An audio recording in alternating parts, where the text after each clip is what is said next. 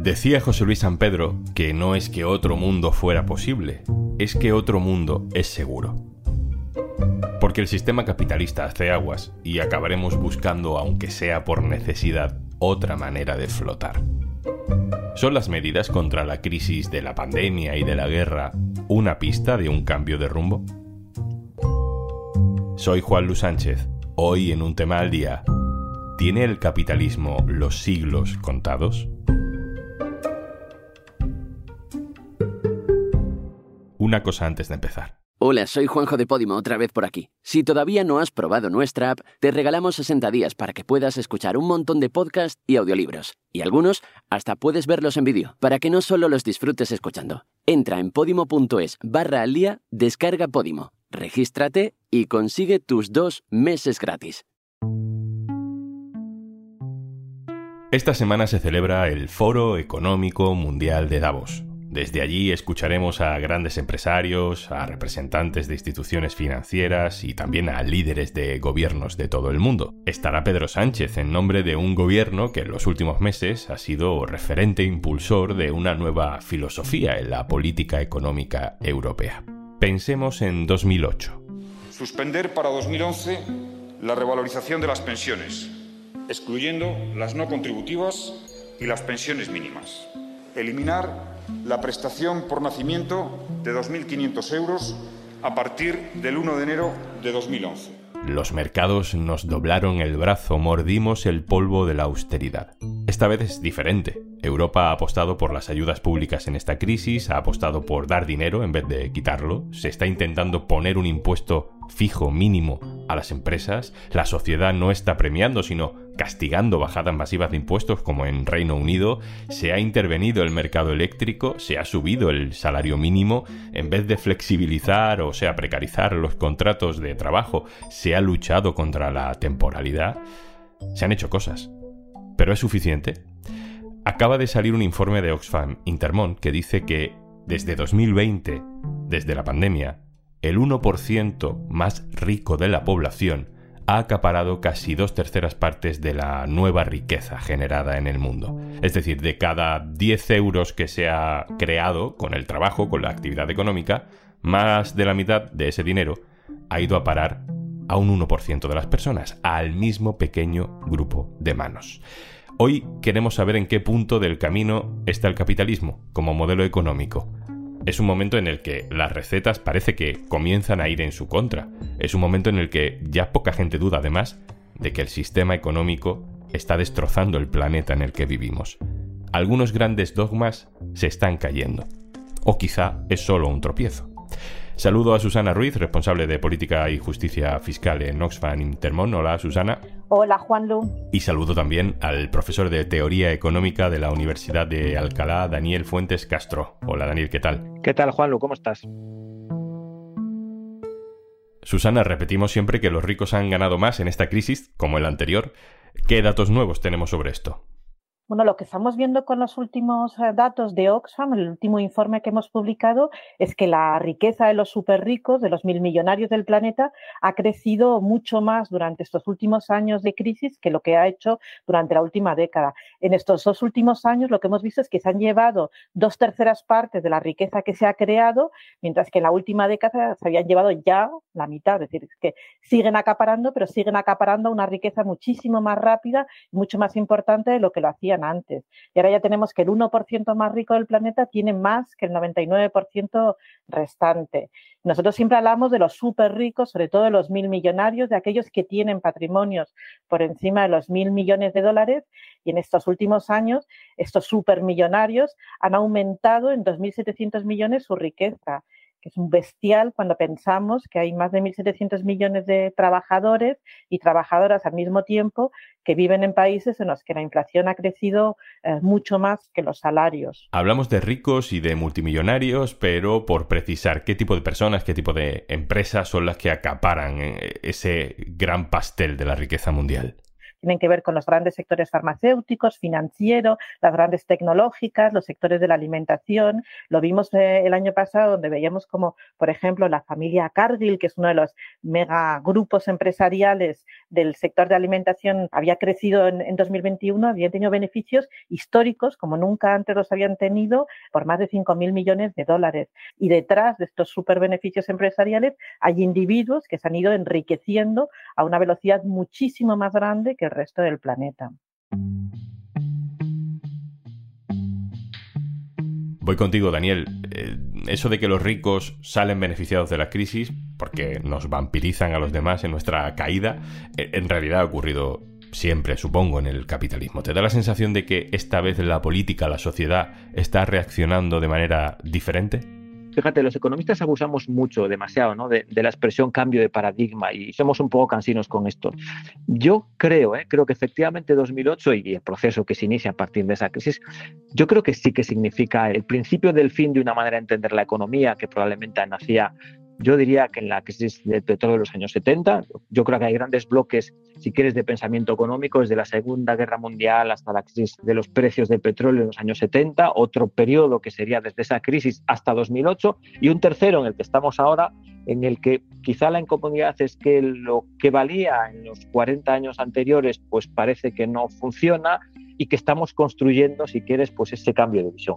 Yo lo resumiría en una frase, un concepto muy sencillo, que es los conceptos crecer y distribuir. La transición también sirve en el caso del cambio climático, porque es otro un ejemplo. ¿no? Obviamente la lucha contra el cambio climático nos va a beneficiar a todos. Hay una ganancia colectiva, pero esa lucha colectiva contra el cambio climático necesita que se compense a algunos perdedores, ¿no? Y ahí se abren debates, pues el campo eh, versus la ciudad, eh, debates de nivel de renta, debates de quién produce versus quién consume, etcétera. Te lo pregunto a lo grande. Eh, ¿Puede ser este el principio del fin del capitalismo o es solo un ciclo?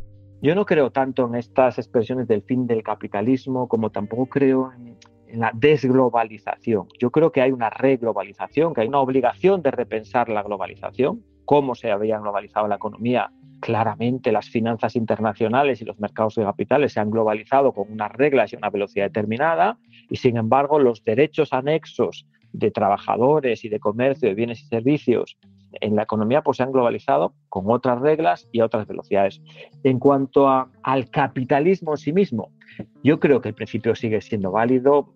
Eh, hay algunos economistas que hablan de superar el capitalismo, de superar esta fase del capitalismo. Eso quizá tenga más sentidos, pero la idea básica de que la acumulación de recursos permite ganancias de eficiencia y por lo tanto ganancias de progreso económico que luego han de ser redistribuidas, yo creo que esa idea sigue siendo válida. Hubo un político italiano, Gianni Ruffolo, que dijo eso de que el capitalismo tiene los siglos contados, ¿no? Como diciendo que, bueno, el capitalismo está lleno de agujeros, sí, parece que se derrumba todo el rato, pero es que es así. El capitalismo es así y así sobrevivirá. Yo creo que estamos dentro de los movimientos pendulares del pensamiento económico y yo creo que estamos en una fase pues más más parecida a esos años posteriores a la Segunda Guerra Mundial, que fueron los años 50, los años 60 y hasta la mitad de los años 70, lo que se llaman los 30 gloriosos, en los que nacen las clases medias, en los que se extienden los derechos sociales y los derechos de los trabajadores, en los que se crea el estado de bienestar, en los que hay una exigencia con una contrapartida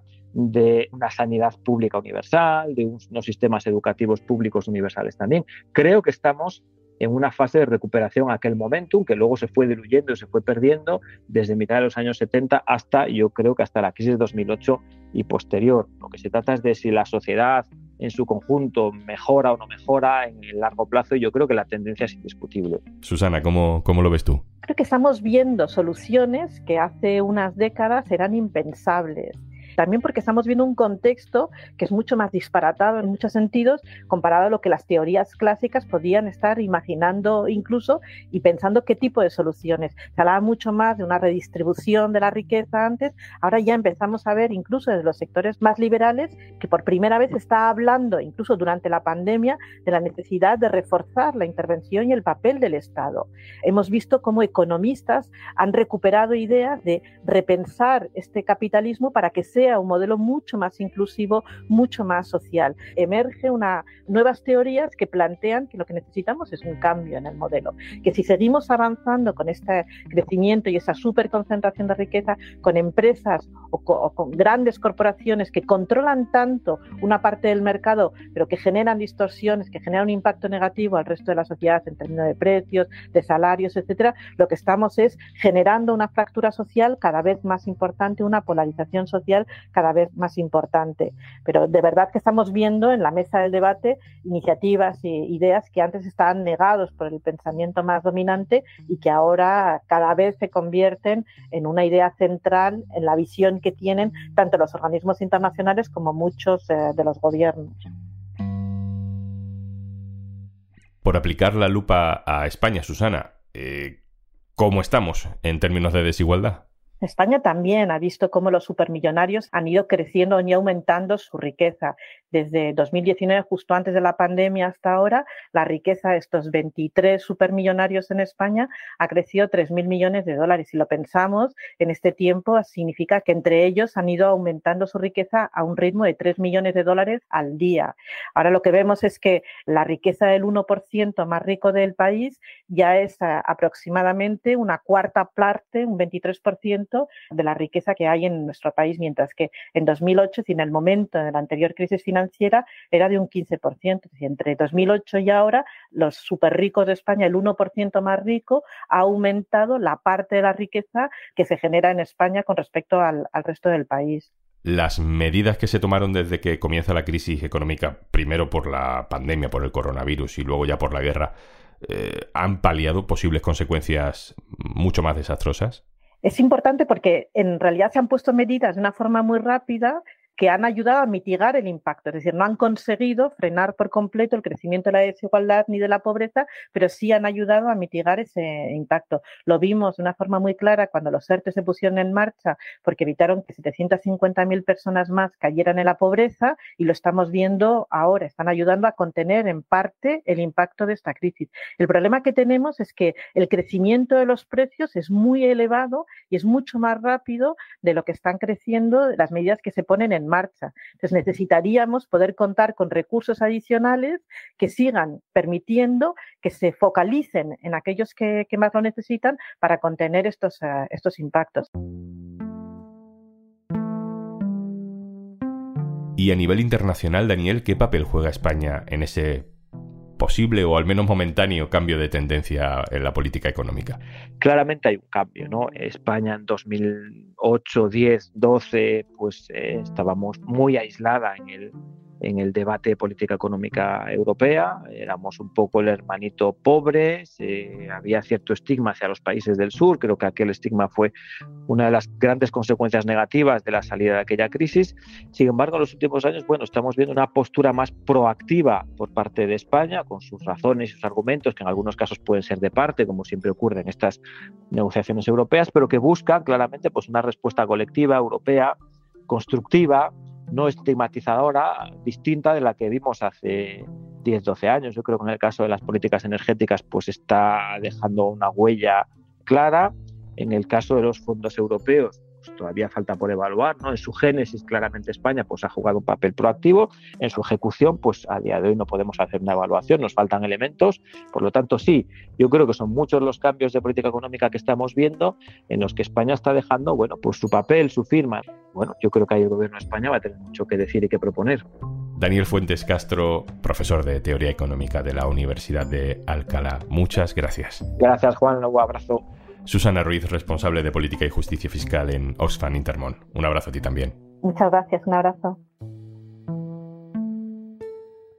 Y antes de marcharnos... Si escuchas frecuentemente un tema al día, supongo que eres de podcast. Pues tienes un montón por descubrir en Podimo y te regalamos 60 días gratis para que puedas disfrutarlos. Descarga nuestra app entrando en podimo.es barra al día, regístrate y usa tu cuenta en tu móvil o en el ordenador. Charlas divertidas, true crime, ficción, algunos podcasts que no sabríamos ni cómo categorizar de lo locos que son. Y esto nos encanta. Pero además, tienes un montón de audiolibros para que desconectes de la realidad durante horas. 60 días gratis para que descubras todo el contenido de Podimo por ser oyente de un tema al día. Venga, vale, te lo repito. Última vez, ¿eh? Prometido. Podimo.es barra al día. Esto es un tema al día, el podcast del diario.es. Si te gusta lo que hacemos necesitamos tu apoyo. Hazte socio, hazte socia en eldiario.es barra socio. Este podcast lo producen Carmen Ibáñez, Marcos García Santonja e Izaskun Pérez. El montaje es de Pedro Nogales. Yo soy Juan Luis Sánchez. Mañana, otro tema.